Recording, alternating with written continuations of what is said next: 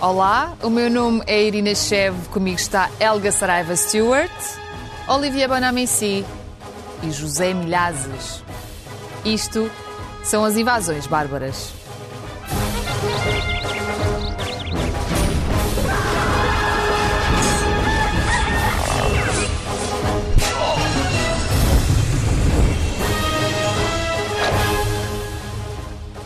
Sejam bem-vindos ao quarto episódio da segunda temporada do Invasões, que agora também está em podcast. Esta semana, o Expresso publicou algumas das conclusões do mais recente relatório anual de segurança interna a que teve acesso e que diz, sem surpresas, que a pandemia deu um empurrão aos movimentos radicais de extrema-direita na disseminação de conteúdos, de propaganda e de desinformação digital, sendo os jovens, naturalmente, os mais afetados por este fenómeno. E é por aqui que começamos a nossa conversa de hoje. Olivia, as redes sociais são um veículo perfeito para, para a radicalização dos jovens? Sim, perfeitamente. As redes sociais, eh, eh, ainda bem que neste momento, eh, no confinamento, elas existem. As redes sociais, a internet, ainda bem, porque podemos respirar, os nossos filhos podem, podem respirar, mas há o lado negativo. E o lado negativo, de facto, é o facto de, de, de as redes sociais permitirem esta violência que, uh, que há. Eu diria que de uma certa forma, porquê? Porque os, os jovens uh, acreditam cada vez menos nos políticos e nos jornalistas. Porque muitas vezes falam dos políticos, é muito simples, não falam dos políticos. Oh, os políticos, não sei o quê. Mas os jornalistas, zero. Credibilidade, hoje em dia, quase zero. Nos jovens, entre os jovens. Claro. Uh, e a partir daí, uh, eles vão. As redes sociais permitem dizer tudo e mais alguma coisa. Tudo. Espécie de contrapoder hoje em dia. E, sobretudo, há uma coisa que é espantosa, espantosa na vida real, que eu revejo muito na juventude, nas redes sociais, que é vivemos numa sociedade em que a nuance, a filosofia da nuance, que eu adoro, admito, é zero. Mas na vida real é zero. Ou seja, ou é preto ou branco. A nuance não existe. Então, nas redes sociais, ainda pior. E está uh, calculado nos estudos que foram feitos sobre um post no Facebook ou uh, no Twitter que por mais violenta que tu és, mais o teu post vai circular. Aliás, vimos, nós, entre nós, que é, se eu vou escrever, olha, eu passei um belo dia, está giro, estava lá com os meus colegas e gostei. Zero like. Dois três. Agora se disser, bem, a Irina hoje foi parva, bem, ui! E tu vê lá o que é que dizes. Não, mas isso, mas lá mil likes, que é a violência, ou seja, um post nas redes sociais Quanto está mais provado. radical for. É, exatamente. E depois, mais uma coisa nas redes sociais, e tem a ver com, muito com a juventude, que é, quando tu estás na rua, mas isto pode ser válido para, para adultos, mas quando tu estás na rua, tu podes agredir alguém, mas tu vais ver a cara da pessoa. Existe mais empatia também nesse Tu vais ver, dizer, olha, tu és um parvo, não gosto de ti. E a pessoa, tu vais ver a reação, e a partir daí tu podes eventualmente ter uma outra reação. Mas nas redes sociais não há a questão da cultura da cara. Tu podes insultar na boa, tu podes dizer o que te apetece e tu não vês a reação do, do outro. E por isso, ele que os jovens dominam isso, claro que as redes sociais, em geral, representam, na minha opinião, um pequeno perigo em relação à radicalização. Zé, conta-me, por favor, o que é que tu achas que leva um jovem a radicalizar-se? Na, no meu caso, falando concretamente, uh, qualquer jovem, em princípio, deve ser um bocado radical ou até bastante radical quando se é jovem. Faz parte Porque do, do se tem sonhos, tem Já foste, sonhos. tu já foste radical ou não? Muito até. Até demasiadamente radical. Ele é Não se radical. nota, por amor de Eu continuo a ser radical. sim, sim. É, Agora? Mas isso é, a música é outra. Mas hum, a radicalização eh, é, é uma coisa normal na juventude, mas há períodos em que ela se torna extremamente perigosa. Foi o caso de que falou, por exemplo, o Olivia na questão da extrema-direita das redes sociais. Mas o que é que tu achas que leva alguém, um jovem, a radicalizar-se, tendo em conta a atualidade em que nós vivemos hoje em dia? Hoje em dia. Ah, falta, falta de perspectiva. Tão fartos da- da- daqueles homens que nos governam e daqueles jornalistas vendidos pá, que só escrevem eh, aquilo que, que lhes pagam e, e etc, etc. Há uma série de estereótipos aqui, aqui importantes. Mas eu penso que é principalmente a falta de perspectiva no futuro. Eh, eu lembro-me que quando era jovem, eh, eh, qualquer pessoa que ia estudar para a universidade considerava, e normalmente bem, que quando acabava a universidade tinha emprego garantido, um emprego bastante bom. Hoje, terminar a universidade não te diz nada. Bem, a não ser que sejas um engenheiro pá, fenomenal, um biólogo fenomenal, um Ainda matemático. assim, isso não significa nada. Agora, se terminares a faculdade de jornalismo, pá, tens as caixas dos, super, dos hipermercados, por exemplo, são muito boas também. em vez de estás a bater a, a, no computador, estás a fazer continhas. É mais ou menos, é mais ou menos a mesma coisa. Helga, e tu, o que é que tens a acrescentar? Olha, é... este tema da, radical, da radicalização é, é, é, muito, muito próximo de mim. Aliás, um, qualquer londrino britânico um, uh, este é um tema muito próximo do, do, nosso, do nosso coração. Eu própria, em 2005, um, uh, uh, estive a oito minutos da, da, da, bomba que arrebentou em Liverpool Street. Eu estava a caminho do trabalho quando, quando ouvi alguma coisa a passar-se atrás de mim e, e, tinha, não é, escapei por oito minutos. É mesmo, quem vive em Londres conhece este tema muito, muito bem. Um, Uh, eu estive a ler acerca de uma psicóloga um, que, na Universidade de Maryland que falou acerca de três pilares uh, fundamentais para uh, gerar radicalização. E achei muito, muito interessante. Estas três pilares são essencialmente esta, esta necessidade universal que nós todos temos de significado, de pertencer a algo, uhum. de sentirmos que a nossa vida tem um significado. Esta é a primeira pilar. A segunda pilar é a narrativa. Uhum. E a narrativa que permite a violência. E a terceira é a comunidade à nossa volta, a rede à nossa volta, que valida essa, essa violência. Portanto, quando estas três condições estão presentes, uhum. é muito, muito mais fácil conquistar a radicalização. E, e, outra coisa que ela notou que foi muito interessante é que existem muitas semelhanças entre um, pessoas descontentes que, que, que, depois se tornam neonazis, uh, membros da Ku, uh, Ku Klux Klan, com islâmicos extremistas. Um, esta radical... Ou seja, os extremos acabam por se tocar, não é? Exatamente. Muito interessante. Uh, e olhando agora para dentro, cá para Portugal, vocês acham que temos que estar preocupados com a juventude portuguesa? Olivia, o que é que me dizes? Eu gostaria de que, que, que, que gostaria, uh, não, não gostaria, não, mas eu não estou, não, não gostaria, não, não, mas não estou. É que ainda bem. É, é que não estou preocupado neste momento. Vamos ver o que vai acontecer, porque existe neste momento uma guerra uh, que, que eu vivo aqui há 25 anos. 25, não? Diz que sim. Diz que sim. Uh, uh, e, e, pela primeira vez cito uma tensão entre a extrema-esquerda e a extrema-direita. Para já, a extrema-direita ela não existia.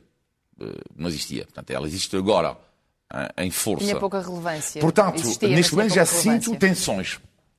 Mas não sinto, não sinto, não, não, sinto uma radicalização da juventude, porque para já tu pode ser da extrema-direita e da extrema-esquerda sem ser um elemento perigoso para a sociedade. Como não. assim? Bah, tu podes ser da extrema-esquerda e extrema-direita sem ser um elemento mas que estar sentado, sem abrir a boca, sem fazer nada. Tu podes votar para a extrema direita sem ser um perigo a pessoas da esquerda ou direita tradicional, que são para mim mais perigosos. Mas isto é outra questão.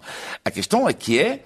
Uh, uh, uh, não, depende do que é que tu vais fazer o teu voto. Que é que o discurso é que tu vais ter. Portanto, neste momento, eu não vejo um fenómeno de radicalização em Portugal, nem na extrema-esquerda, nem na extrema-direita, mas... Uh, Zé, o que é que tu achas? O Zé poderá discordar de mim. Sobre a juventude eu, portuguesa. Eu acho que aqui... Uh, eh, é de esse receio existe eh, porque se não se criarem eh, novas perspectivas para depois da pandemia e na crise económica que se, em que nós nos encontramos, isso pode acontecer. É que a radicalização venha para a rua. É verdade que nós em Portugal não temos grandes tradições de andar a partir é móveis. É Quer dizer, nós podemos discutir se o Napoleão foi um bom ou mau general, mas para que partir móveis não, não vale a pena. Uh, uh, e nesse sentido, nesse sentido é, é, é um, fator, é um fator positivo. Uh, mas, mas não pensem os políticos que não pode acontecer perderem o controle da situação se não tomarem pelo menos algumas Parece aquela medidas. coisa de uh, esse tipo de coisa só acontece aos outros, não é? Quase esse tipo de pensamento, exato, não, é? Exato, não é bem assim. Exato. Não, e às vezes tem os, os políticos a consideram os portugueses carneiros mansos. Olha, Sim. Helga, eu, eu queria sou... falar contigo também sobre esta questão. Achas que os jovens portugueses são demasiado radicais ou muito softs? Concordas com aquilo que o Olivier e o Zé estavam a dizer? eu acho que é, é, é, claro que existe em Portugal um, um, um buraco, uh, acho eu, onde devia haver, onde poderá e deverá haver legislação para a prevenção da radicalização. Mas achas que Não existem existe. esses jovens radicais? Uh, Bem, nós sabemos que existem. Nós sabemos que existem porque nós sabemos que estão em Síria e nós sabemos, aliás, quando foi o caso de Jihadi John, uh, o caso de Jihadi John, que é extremamente bem conhecido, Jihadi John veio a Portugal, passou três dias em Lisboa a negociar financiamento Sim, mas não cite, para não representa a coisa. e nós sabemos a radicalização na juventude portuguesa. Espera, espera, eu já chego lá. E nós sabemos que uh, existem portugueses na Síria. Pronto. Uh, agora, é, é, motivo para ser ameaça ou é uma mera, mera preocupação? Eu acho que agora, neste momento, é uma mera preocupação. However, há aqui um ponto que eu acho muito interessante, que é o seguinte. Uh, no Reino Unido nós temos um partido chamado UKIP, o UK Independence Party. A maior parte desse, das pessoas que, que uh, pertencem a esse partido uh, fazem parte de BNPs e EDLs. Pronto, são partidos islamofóbicos e altamente de, de, da extrema-direita. Pronto. Uh, isto é um partido que tem estado a, a crescer a nível de, de, apoio. Ora, este partido Ok, começou, porque esta coisa de radicalização começa e, sem contestação. Isto começa sem ninguém saber o que é que se está a passar. Começa assim a entranhar-se. E achas que isso está a acontecer na... em Portugal? Olha, eu acho que é muito interessante o fato de que um certo partido cá em Portugal teve, uh, chega, teve 500 mil votos Uh, uh, nesta última eleição. São 500 mil pessoas, que pode representar quê? cerca de 5% da população, mas na verdade, se nós retirarmos todas as pessoas que não votam, são mais, cerca de, são mais perto dos 11%. Isto são 500 mil pessoas uh, com ideias e com ideologias muito, muito, muito próximas de ultranacionalismo.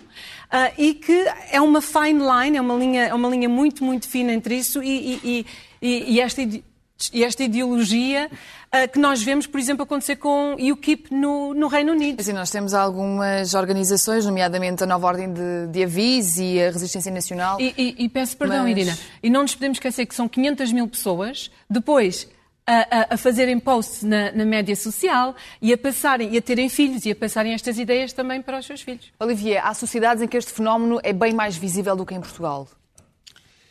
Sim, eu diria que a, França, tal e qual como a Inglaterra, mas neste caso, por falar da França, podíamos falar da Inglaterra também, mas e não só. Mas eu digo que na Europa são dois países que estão a ter que é uma radicalização em relação ao Islão. Uh, o que acontece é que há uma sondagem inacreditável, que foi feita no ano passado em França. Inacreditável. É que eu tive que rever esta semana três vezes não, não, não é possível. Não é. Pergunta colocam as vossas convicções religiosas, neste caso do Islão, antes dos valores da República Francesa? resposta das pessoas muçulmanas de 18 aos 25 anos de idade, 75%. Sim. 75%. 75%. Mas o que é inacreditável nesta sondagem? Fizeram a mesma pergunta aos muçulmanos de menos de mais de 35 anos. Uhum. Então, o Islão antes da República Francesa. Ora, apenas apenas, entre aspas, não é? 25% responderam que sim. Ou seja, o que é que isso significa? Que os jovens, é de facto, têm um sangue muito mais Agora, revolucionário é uma juventude. E Agora, é uma juventude cada vez mais radical. Ora, porquê? E lá vamos chegar ao drama, temos que ver a outra, a outra, o outro lado. É que há, existe discriminação em França. Não sei como é que é na Inglaterra, mas em França existe. Sim, é, sim tu és muçulmano para arranjar uma casa, um emprego, Sim. estás lixado. E no final, a juventude que cresceu depois mas, do 11 de setembro acaba não, por viver muito não, mais Não, mas estás lixado. Portanto, existe em França racismo e discriminação. Uh, e depois, através do Islão, e de forma radical, do islamismo, neste caso, não é? Existe um processo, como dizia a Elsa, a, a, a Elga, aliás, que é o processo de, de, de, de identificação, hum. não é? Hum. Identidade. É, exatamente. Mas a questão aqui que é, houve um polícia, que é muçulmano, que disse uma frase que me marcou imenso, que é, ele dizia isto, que era, temos que ver que isto é uma coisa complexa, que é nuance, que é, por um lado, discriminação, por outro lado, radicalização. Mas ele diz, espera aí, mas isto não é uma fatalidade. Não é por causa, não é porque tu viveste, nasces num meio pobre ou tu és vítima de discriminação que tu vais tornar terrorista. Não. Ele próprio nasceu num bairro pobre, foi vítima de discriminação, foi vítima, e não é por causa disso que ele, ele tem esta frase genial, quando o elevador, para mim esta, esta frase sobre a radicação genial, quando o elevador está avariado, pode subir através das escadas, pelas escadas. Zé, hum. em relação aos extremismos ainda, achas que pode ocorrer uh, uma espécie de extremismo uh, antissistema? Ou seja, eh, fora destes assuntos que estamos aqui a abordar? Uh, era exatamente isso que eu queria diferente. falar, porque uh, o extremismo islâmico em Portugal é uma coisa residual por enquanto, não, não, temos, não temos esse problema. Agora, começamos a ter o radicalismo antissistémico. Uhum. Uh, aqui, por exemplo, uh, na Rússia, por exemplo, uh, em alguns dos países da antiga União Soviética, aí sim temos um radicalismo que aumenta devido ao facto de as pessoas, e principalmente os jovens, não se reverem em dirigente nenhum que está dentro do sistema. E isto aqui é que é perigoso, porque aparecem os salvadores, normalmente os regimes ditatoriais, porque nós já tivemos essa experiência na Europa, aparecem assim, aparecem de quase que do nada. Uhum. Quer dizer, lá um, lá um cabo alemão, de, de um cabo austríaco, pá, de repente começa a fazer política. Alguém vai pensar que aquele vai ser o, o futuro ditador alemão chamado Hitler? E porquê? Porque ele soube, e o grupo à volta dele, soube aproveitar a energia que existia negativa contra o sistema existente As na Alemanha. Não, manipular, Olha, Helga, eh, e achas que, ainda falando dos jovens radicalizados, imagina um jovem que foi radicalizado, arrependeu-se e quer voltar para dentro do sistema. Uau. Achas que isso funciona? Olha, um, eh, posso falar da Shamima Bagum, Sim. Um, uma jovem de 15 anos, londrina, olha, acho que tem, olha, típica, típica, típica londrina. Uma rapariga. Só para dizer para quem está a ouvir em podcast, nós vemos de um lado Sim. A, a rapariga, que é a mesma rapariga, é a mesma rapariga. De um lado ela está completa com a burca. Ocidental, digamos, com um aspecto ocidental. Lado... Exato, ao contrário, de um lado ela está de forma completamente ocidental, óculos escuros, cabelo à mostra, e do outro lado está com a burca. E, exatamente. Ela tinha uh, eh, 15 anos quando fugiu de casa, uh, completamente maravilhada pela propaganda Uh, do Estado Islâmico que fala acerca de deixem os vossos, este modo de vida ocidental, casem-se com um lutador pela liberdade, tenham filhos com esse homem. E foi o que ela fez. Ela e mais duas amigas fugiram de casa, conseguiram, através da Turquia, chegar até à Síria. Quando chegaram lá, ela, ela casou com um holandês, mas um, uh, eh, em, uh, portanto, houve um ataque um, que depois, uh, em Síria, que uh, uh, matou muito da, matou as duas amigas dela, matou dois dos filhos dela, ela depois subsequentemente teve dois filhos, um rapaz e uma rapariga, ambos mortos nesse ataque uh, concertado, principalmente entre o Reino Unido e, e, os Estados Unidos lá na Síria. Um, e ela de repente viu-se sozinha e pensou: epá, eu quero voltar para casa, afinal isto, é, isto não é assim tão, tão bom como eu. Arrependeu-se. O que é que aconteceu? O Reino Unido disse, usou, o Parlamento usou poderes extraordinários e disse: Não, nós vamos lhe retirar a cidadania britânica e não podes entrar. Uh, o que é que acontece? Isto causa, e ainda está a causar, um grande dilema. É isso não parece que faz exatamente o oposto? Que afasta os jovens ainda mais do, do sistema? Uh, a questão é de que, para o Reino Unido, ela representa uma grande ameaça à segurança pública. E, portanto, não lhe querem deixar entrar. Só que o problema é que há aqui uma dicotomia, porque estamos a falar de uh, acesso a um julgamento um, uh, uh, fair, um fair. justo. Justo. Portanto, aqui o a grande dilema é entre o acesso a um julgamento justo e imparcial do qual os, os ingleses têm, são uh, muito orgulhosos desta, desta, desta estrutura jurídica que têm no país, e uh, uh, ameaças de segurança nacional. Portanto, isto, isto, é uma grande, grande, grande, grande história no, no, Reino Unido, porque tem estas duas variáveis e, outra, e não consegue. E ela, entretanto, teve um filho, mais outro filho, na, no campo de refugiados em Síria. Um, ela está farta, quer voltar a casa para a mãe e para o pai e não consegue. Bem, eh, este tema é bastante pesado. Eh, vamos agora seguir com a rubrica Postais da Lusitânia.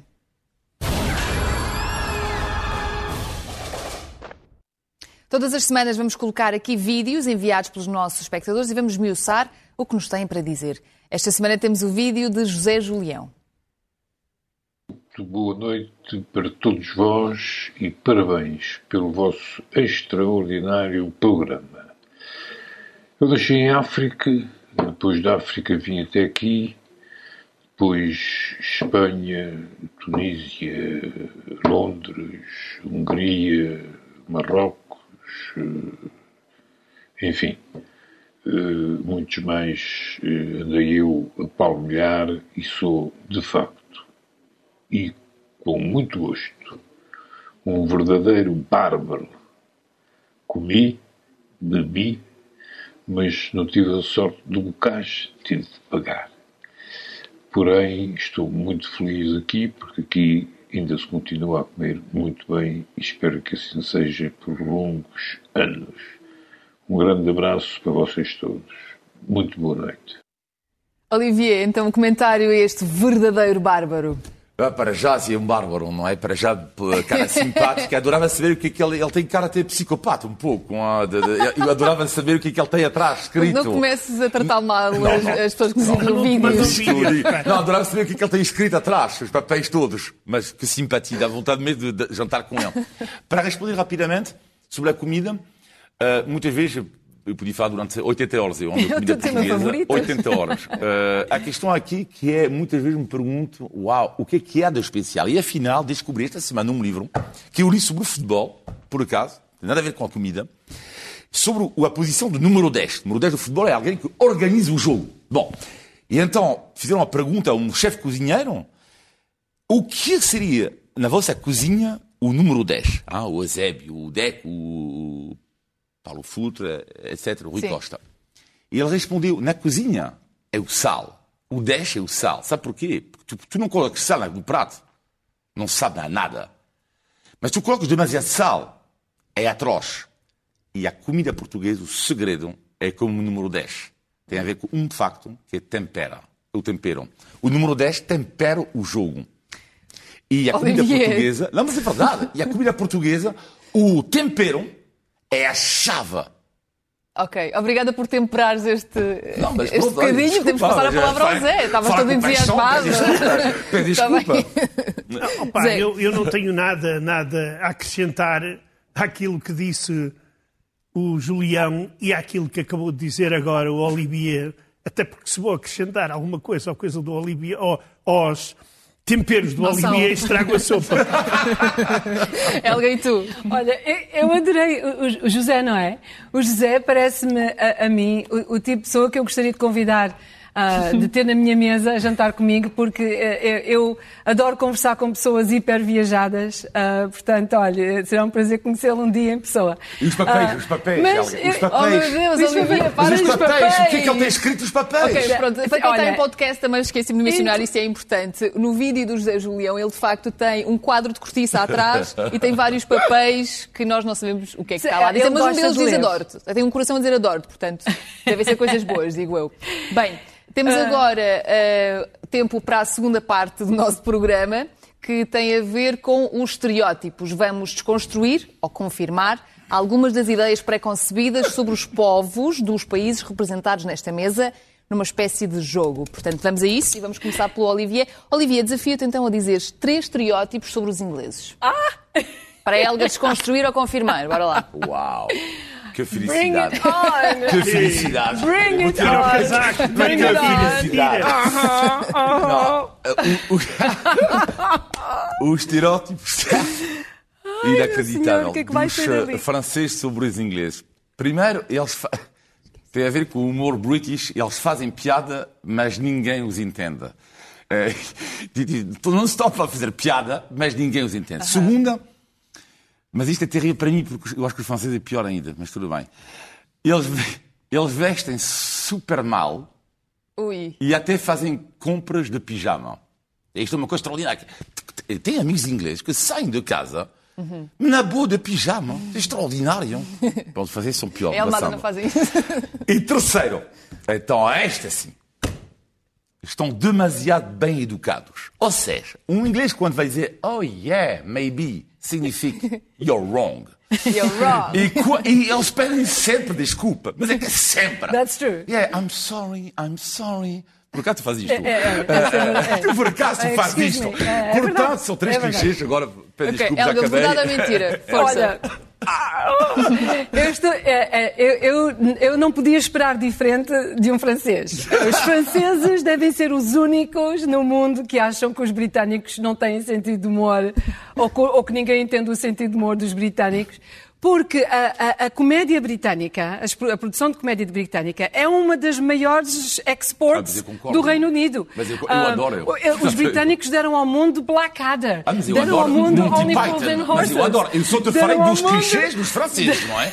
Mas eu adoro o humor inglês. mundo- Adoro. Deram ao Portanto, mundo. Faulty Towers. You know, o- o, Basil, o Bas- Basil Fawlty que diz ah, estou errado. O sarcasmo, o sarcasmo britânico é conhecido pelo mundo inteiro, não é? Portanto, ah, os franceses são os únicos que poderiam dizer que os britânicos não têm sentido de humor. Em relação à roupa? Ah, opa, em relação à roupa, olha, que é Assim, que eu tu vais ser posso- bem vestida. O que é que eu posso dizer? Olha, poucas palavras em relação à roupa. Ah, e, e veja, eu estou a falar com um francês. Uau! o fashion, fashion world. ah, fashion capital of the world. eu, fashion icon. Mas duas palavras. Homens, homens, digo-te duas palavras. Savile Row. Savile Row. Ok, quem tem dinheiro compra dois tipos de fatos, o italiano e o britânico. Mais nenhum. Mais nenhum está na esfera, na esfera de um bom fato, um bom corte, bespoke tailoring britânico. Não há igual, para além talvez do italiano. Ok, aí eu tiro o chapéu. Só mesmo o italiano. Um chapéu Ah, britânico. para, para as mulheres, Vivian Westwood, Stella McCartney, um, uh, Jimmy Choo. Um... Mas as pessoas Mais, vão, mais. vão ao lixo de pijama, como a Olivia estava a dizer, Ah, ou não? Em Portugal Opa, eu vejo isto acontecer também. E aqueles chapéus todos pirosos que as senhoras E, usam. e sobre o terceiro, e sobre o terceiro Acontece. ponto? Sim, e o terceiro, que são muito bem educados. Ah, eu isso eu tenho que dizer que sim. Esse é o, esse é o tal que eu concordo. Um, eu, not- eu estou, eu estou sempre a dizer, excuse me, I'm so sorry, pardon me, pardon me, perdão. Um, sim, isso, É engraçado, eu até pensava que isso isso era mais dos canadianos do que os dos britânicos. Eu, eu tenho amigos canadianos e, honestamente, até eles notam. Yeah, very polite. Como é que vocês são uns com os outros? Deve ser pardon, excuse me o tempo todo, né? É, All é the bom, time. eu adoro, é uma dinâmica super boa, muito divertida. Olha, Zé, agora tu, por favor, três estereótipos sobre os britânicos. Os britânicos. Uhum. Opa, olha, primeiro é o comer deles que é horroroso. Não sabem cozinhar. Por acaso, Segundo, segundo, são sombrios como o clima de Londres. pá. Eu nunca fui a Londres. Terceiro, quando entram num estabelecimento comercial, a única coisa, pá, a única pergunta que eles fazem é repetem o Shakespeare, parafraseiam o Shakespeare e pergunta to beer or not to beer? Helga, verdade ou mentira? Bora lá. Oba, olha, eu vou começar com o último, absolutamente verdade. ok, absolutamente verdade. Eu não sei se alguém conhece, uh, lá bebemos uh, pints of beer. Uhum. E, e aqui, enquanto nós temos uma, uma garrafinha com, sei lá, 5%, 5 de E as álcool. minis, não é? Também riem-se muitas minis. Yeah. É 5% de álcool, não é? 5% de álcool, assim as 0,5. pequenas. Ah, ah, 0,5, lá- 5? Sim, Sim. 5%. Vê-se mesmo que eu bebo imenso, Ah, não é? Sei Lá a cerveja vem em copos de meio litro, ah, mas a força da cerveja é menor, está mais entre os 3.8 e os 4.6, uma coisa assim. Mas absolutamente, Zé, eu dou-te essa. Okay. Uh, e os dark... não, Shakespeare. e Dark as the Weather ou não? Opa, olha, eu não, eu não, posso concordar com essa. Eu acho que esta aqui tem, tem duas vertentes. Uma é que opa, os, os britânicos são muito stiff upper lip porque culturalmente ah, ah, um sinal de fraqueza nota-se quando o, o lábiozinho de cima está a tremer. É? e então diz há uma expressão. Nunca. E então diz o, stiff, o upper lip, conheces, não é? O upper lip, pronto. Mas eu digo-vos, a, a, a, sério, quando tu estás, por exemplo, há, há, há terras no Reino Unido que são como o Norte de Portugal, como a Sul de Portugal, são extremamente simpáticos as pessoas muito abertas, toda a gente diz olá. Um, é, é, engraçado as pessoas que associam os britânicos a serem uh, um bocadinho mais uh, uh, conservadores, uhum. mas na verdade são muito, muito, muito, muito brincalhões. Olha, e, e, a culinária? Má, não? Como é que é? Olha, fish and chips é fish é a culinária. É uh, e, e, há quem diga que o prato nacional do Reino Unido é chicken tikka masala. É verdade, já me tinhas dito isso, é verdade, é verdade, é verdade. Mas tu não encontras melhor comida uh, da volta do mundo inteiro num só país como em, em Londres, Menos a britânica, portanto. Mas comida britânica não, mas aceitam muito. Podes comer comida boa de todo o mundo em Londres. Claro, ah, não querem morrer de fome. não convém, não convém. Olivia, agora três estereótipos que os franceses têm sobre os russos. Bora lá, chuta para o Zé. Os russos, para ter super medo, porque tenho muitos vizinhos russos. Estou lixado. Epá, o problema Acabou. é teu. É a partir de agora, a minha cara vai estar... Acabou. Os russos adoram a porrada, aliás, são quase todos atiradores de elite. Atiradores de elite, sim. Adoro a porrada. Sim, adoro, adoro okay. porrada. Adoro porrada. É verdade. Dois. Não digas ainda, espera, deixa eu acabar de dizer. Dois, isto sim é um clichê que há. Os russos são super sérios, raramente sorriem e nunca se riem. Uhum. É um clichê que há sobre os russos. Vais responder. E terceiro uhum. ponto, clichê extraordinário, que isto eu adoro, e, e admito que eu tenho também, porque infelizmente nunca fui à Rússia, mas eu sei que não é bem assim. Nos restaurantes russos, todos os empregados tocam Bora lá. Tocam todos os empregados tocam violino. Ah. Ou seja, quando tu chegas, não é? Tem sempre a impressão. É um clichê em França, nos russos. Cada vez que tu entras num restaurante russo, não é? Tu vais ter caviar, não é? Logo, vai, como se toda a gente comesse caviar na Rússia. E depois é sempre um empregado que vai tocar violino. Não é? É, é um clichê. É um clichê. Pois é, bora lá. Olha, quanto, quanto à porrada, é, é verdade, principalmente quando bebem. também tu estás morto. Olha, a partir de agora, tu, também tu, quando, estás morto. Tu, quando estás, quando estás com um russo sentado a beber e ele te começa a perguntar: tu respeitas-me? Ah, pois o melhor é, pois que tu é. tens que fazer é ir embora o mais rapidamente possível. senão, senão estás numa, estás frito. Isso costuma dizer. É o segundo bom. era. O segundo é o sorriso. O, o sorriso. Ah, Nunca se Os russos são super sérios. O, os russos são super sérios, mas é, é à primeira vista. Ah, e okay. no primeiro momento. Ao primeiro contacto. Depois são pessoas muito, muito, muito simpáticas claro. e muito calorosas. Pá. E o terceiro... Eram os violinos, os violinos. Os violinos. É, pá, é, é, verdade, só que os violinistas são judeus. Normalmente, os que tocam violino Sim, na Rússia... Não é verdade, oh, é. não é verdade que tu és num restaurante russo... Não, não, e está lá um judeu a tocar violino. Isso é... eu, eu vou-te explicar porquê. Eu, vou, te explicar porquê. Eu vou-te explicar pois porquê. Convém. Sim, convém explicar. Essa tradição, essa tradição vem muito depois da Revolução Comunista, quando há uma grande fuga de pessoas, de intelectuais, para o estrangeiro, principalmente para a França e Paris. Quando tu tinhas, por exemplo, príncipes que eram taxistas em, em, uhum. uh, uh, uh, em Paris, por uhum. exemplo. E então tinhas nos restaurantes tocavam e cantavam grandes nomes okay. da música russa para sobreviver. E normalmente, okay. quando falas do violino na Rússia, pá, deve trazer-te à cabeça, ou naquela zona, o violino no telhado. Ah, okay. Isto não é um outro estereótipo? Grandes nomes da música uh, russa. Parece que são duas coisas que não combinam. Grandes nomes não, da música não, russa. Não, não, pelo contrário, assim? tem dentro grandes da nomes. Rússia, dentro da Rússia. Tem grandes nomes sim. e tem uma grande escola. Exato, exato, exato. Isso aí... Exato. Ah, desculpa, sim, sim, estamos a falar de, de música clássica. Helga, okay, agora sim, tu, três estereótipos ah, claro, sobre os russos. Ok, estás pronto? Estou. Ok, vamos a isso. Ok, to, eu vou usar a palavra todos, mas ponham aqui parênteses entre todos, Claro, okay? claro, estamos pronto, a brincar. Eu não gosto de analisar. Estamos a desconstruir, estamos aliás. A desconstruir. Todos os russos são mafiosos. todos os russos bebem vodka e todos os russos se tratam por camarada.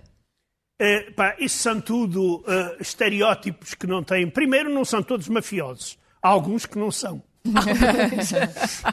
pormenor, um pormenor eu conheço, interessante. conheço alguns.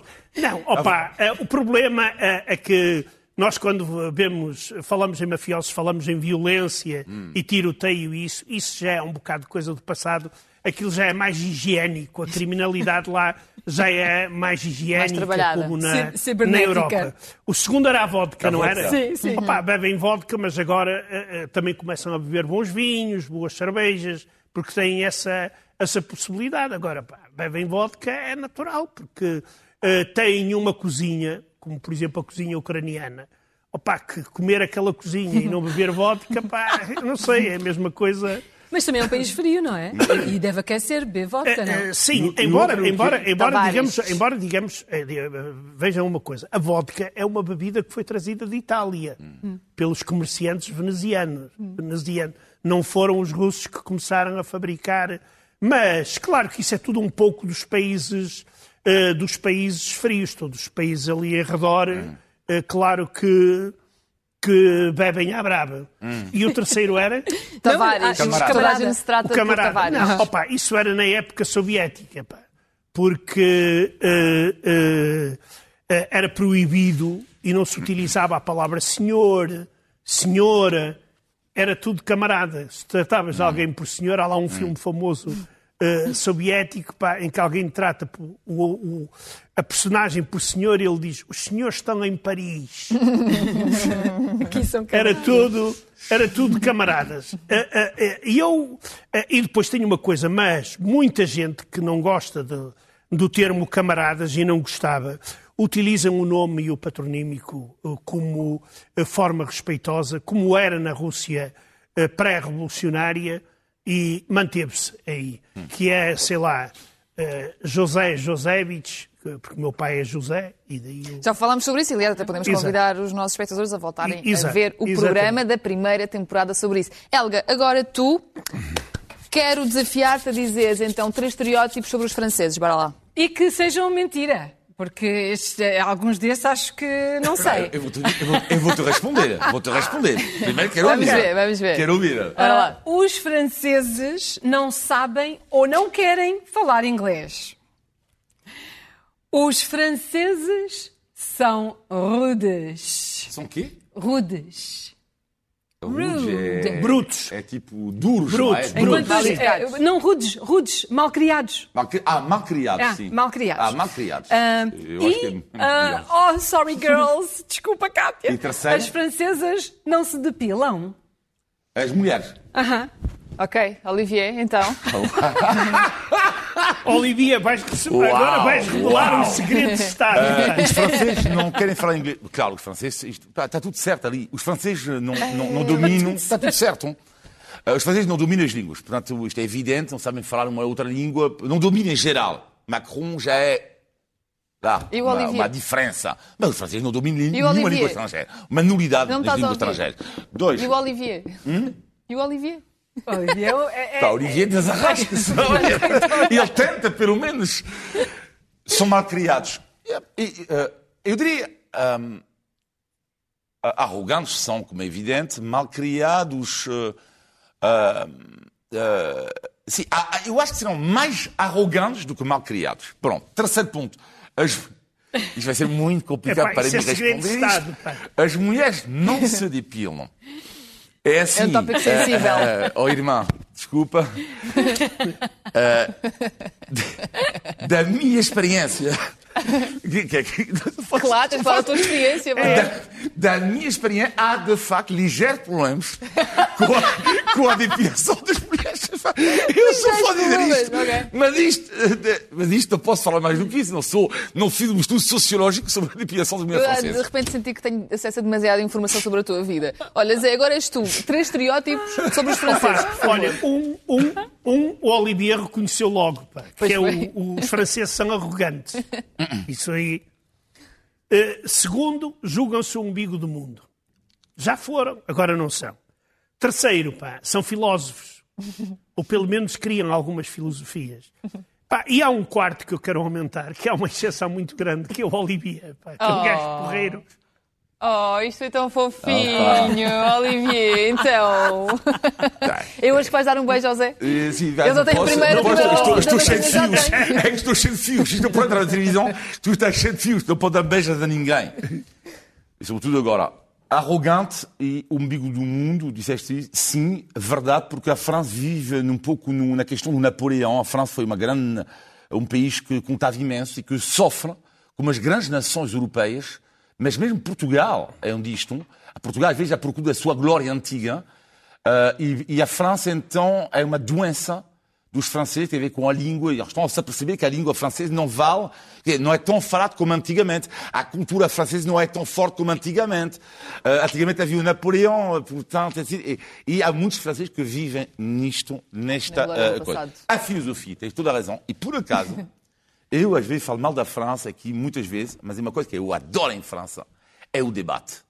Non-stop se debate sobre tudo. É uma masturbação intelectual uh, non-stop que há em França e eu adoro, porque a filosofia em França tem um papel importante. Existem revistas sobre a filosofia e admito que é uma das coisas boas que há em França. Uh, e em relação ao resto, sobre mim. Uh, não, pronto, não, ficaste, não ficou envergonhado. ficou envergonhado e pronto, tá, vamos seguir então. Agora vamos falar sobre os estereótipos, vamos falar sobre os estereótipos dos países representados nesta mesa em relação aos portugueses. Vamos começar pela Helga. Helga, três estereótipos sobre os portugueses. Ok. E verdade ou mentira? Ok. Um, pronto, o primeiro. Uh, os portugueses são. Um, provavelmente o país mais amigável, os mais, as pessoas mais amigáveis, mais friendly da Europa. Um, e, e, e, queres que eu diga logo se.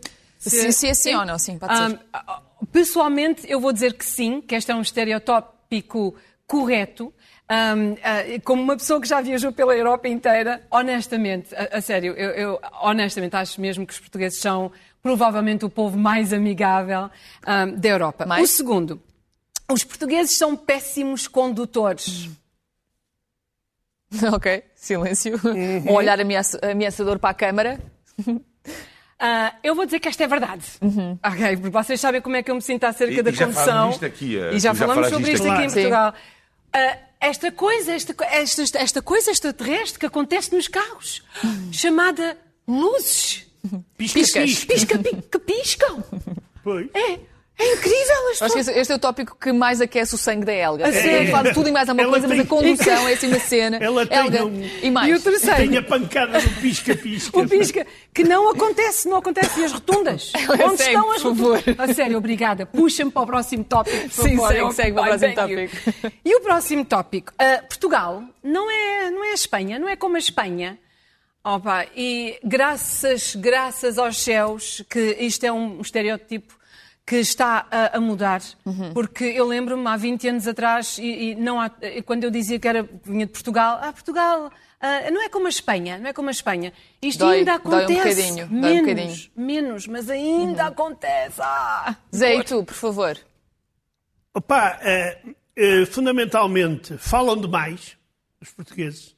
Falam, falam, falam. Falam demais? Porra! E de que maneira? Os ingleses já não estou nada. Não, não há... Falam demais. Não tem nada. Opa, não tem nada. Olha, olha, olha para a televisão. Sim, e, e, e é típico. Falam mais que os espanhóis. Não posso falar sobre Falam mais que os italianos. Não, os, os, os portugueses falam mais não, devagar. É- não, não, não. Então lá não. Mas dizem muitas palavras. Desculpa, os espanhóis falam mais rápido mas não falam mais. Ah, pá, isto, uh, temos de fazer um estudo é. sobre isto. Ah, está bem, pronto. Temos, diz, pá, isto é... Amanhã vamos contratar... Não, não, não, Principalmente no campo Sim, do alguém para fazer um estudo sobre isto. Bora lá, já temos que seguir. Depois, não são diretos. Uhum. Andam com o Rodriguinho. Ah, isto, é, isto é um pouco verdade. Isso é uma expressão tão querida, ah, Rodriguinho. É nada, isto nada, é verdade, nada. Pá, um, um e, depois, e depois, uma das coisas é que eles têm explicações para tudo. Tem quê? Tem explicações para tudo. Mas isso não é bom? que é, responsabilidade que é, para pouco. Que é, uh, que é uh, para pouco. não faças em Santa Luzia o que podes fazer no outro dia ou não deixes para amanhã o que podes fazer São hoje. coisas boas, são não, coisas boas. Olivier, tu, ah, bora, vai, Então vamos lá. ser rápido. Uh, o, o, o, estou a falar dos do estereótipo dos franceses. Isto é horror. horror. Todos os homens portugueses têm bigodes e as mulheres portuguesas também.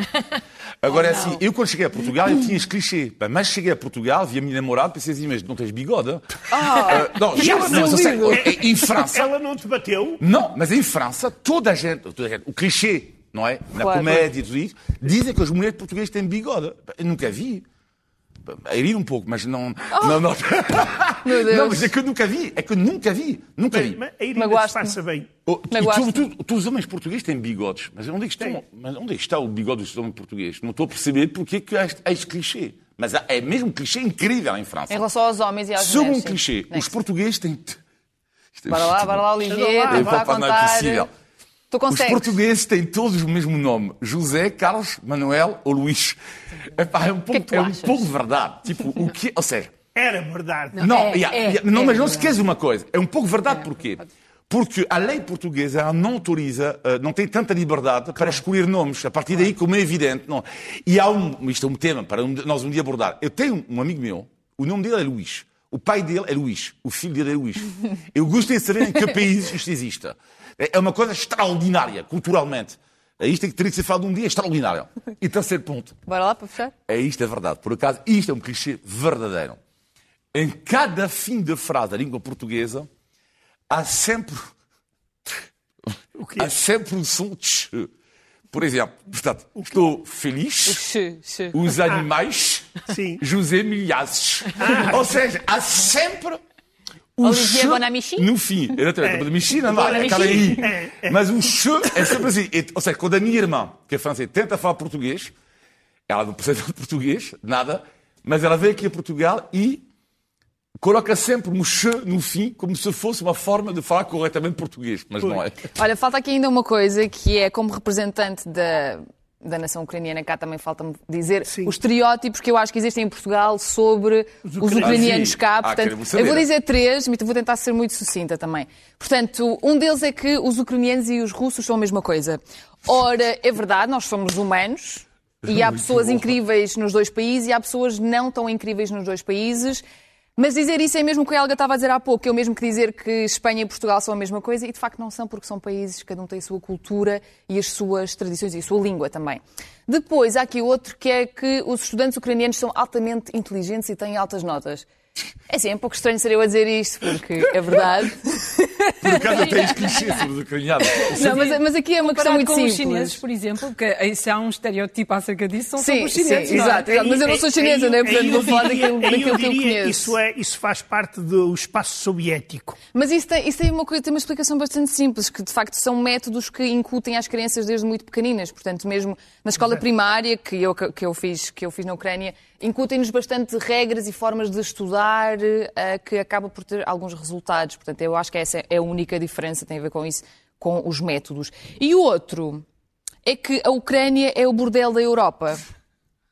É assim, este estereótipo deixa os ucranianos, e especialmente as ucranianas, um pouco fora de si, porque isto surgiu durante os tempos da União Soviética, em que muitas mulheres faziam de tudo para casar com homens fora portanto, no estrangeiro, para conseguirem sair da União Soviética, para fugir uh, à realidade dos sítios onde estavam. Portanto, uh, é daqui que surge este estereótipo, mas isto já foi há décadas e acaba por ser um pouco desconfortável e doloroso porque uh, lá está, surgiu num momento assim um bocadinho e, uh, menos bom. E talvez seja também devido ao tráfico de mulheres que uh, durante os anos 90 principalmente foi muito frequente no, no leste da Europa e foi isso que se criou. Hum. E, e, depois os portugueses, pá, quando veem uma mulher loira, passam-se.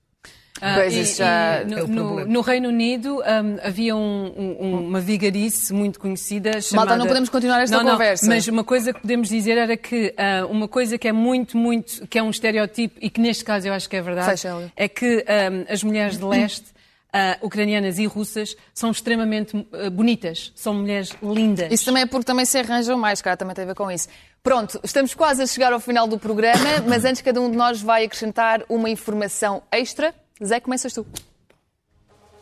Alexei Navalny, o dirigente da oposição russa, entrou em greve de fome porque não recebe assistência médica adequada na prisão.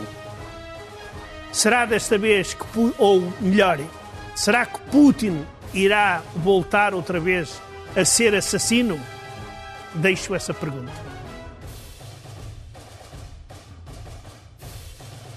Olivier? É uma notícia que não interessa a ninguém, não tem nenhum interesse, zero, zero interesse. Mas ela mostra em que mundo estamos a viver na Europa, duas velocidades, dois mundos diferentes. Isto é a fotografia da cidade de Coligny, na Suíça, perto de Genebra. E esta cidade decidiu uh, que uh, disse: não, ok, stop, temos que baixar os impostos, porque estamos a ser demasiado ricos. Baixou o IMI, baixou o IMI, demasiadas receitas fiscais. Isto é inacreditável quanto aqui, ou em países normais, uh, estamos a pagar cada vez mais. Mas eles não, pagam cada vez menos impostos porque há cada vez mais ricos. Uau, interessante. E é uma cidade onde vive, por exemplo, uh, o patrão da Altice, Patrick Drey. Uhum. Quem uh, se lembra na temporada anterior da vo das vossas reações, Olivier e Zé, quando estávamos a falar acerca, eu estava a mencionar acerca de brevemente vai haver um passaporte digital com certificação Covid. Lembram-se? Lembram-se? Uhum. Pois é, um voo teste entre Londres e Singapura este mês marcou uma vitória para a IATA, o supervisionador aéreo, e que vai lançar uma app chamada Travel Pass no meio de abril.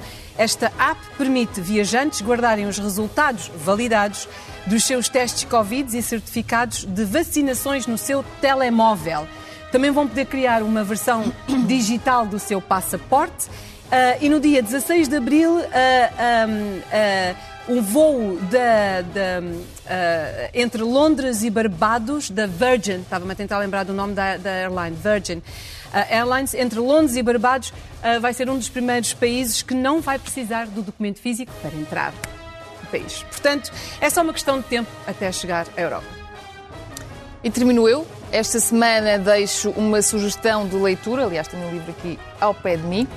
O livro chama-se Holodomor, a desconhecida tragédia ucraniana. Tem comentários de alguns historiadores, comentadores e juristas portugueses sobre o caso da grande fome na União Soviética, que matou milhões de pessoas e que está por trás do mito que diz que os comunistas comem crianças ao pequeno almoço. Não é propriamente um assunto para brincadeiras, mas é com este assunto que eu fecho o programa de hoje. Vemo-nos na próxima semana e boa Páscoa.